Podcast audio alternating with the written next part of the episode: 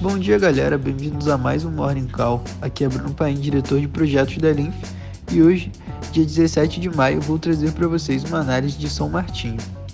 Como podemos ver no gráfico, o ativo vinha em uma tendência de alta até o fim de março, onde o ativo entrou em uma região de congestão de curto prazo. Nessa região, a parte superior, que funciona como resistência, era a máxima histórica de 47,80. Já a parte inferior, que funciona como suporte, era a região de 43,29. No entanto, no dia de ontem, o ativo rompeu a resistência, fechando acima da parte superior do retângulo e renovando a máxima histórica.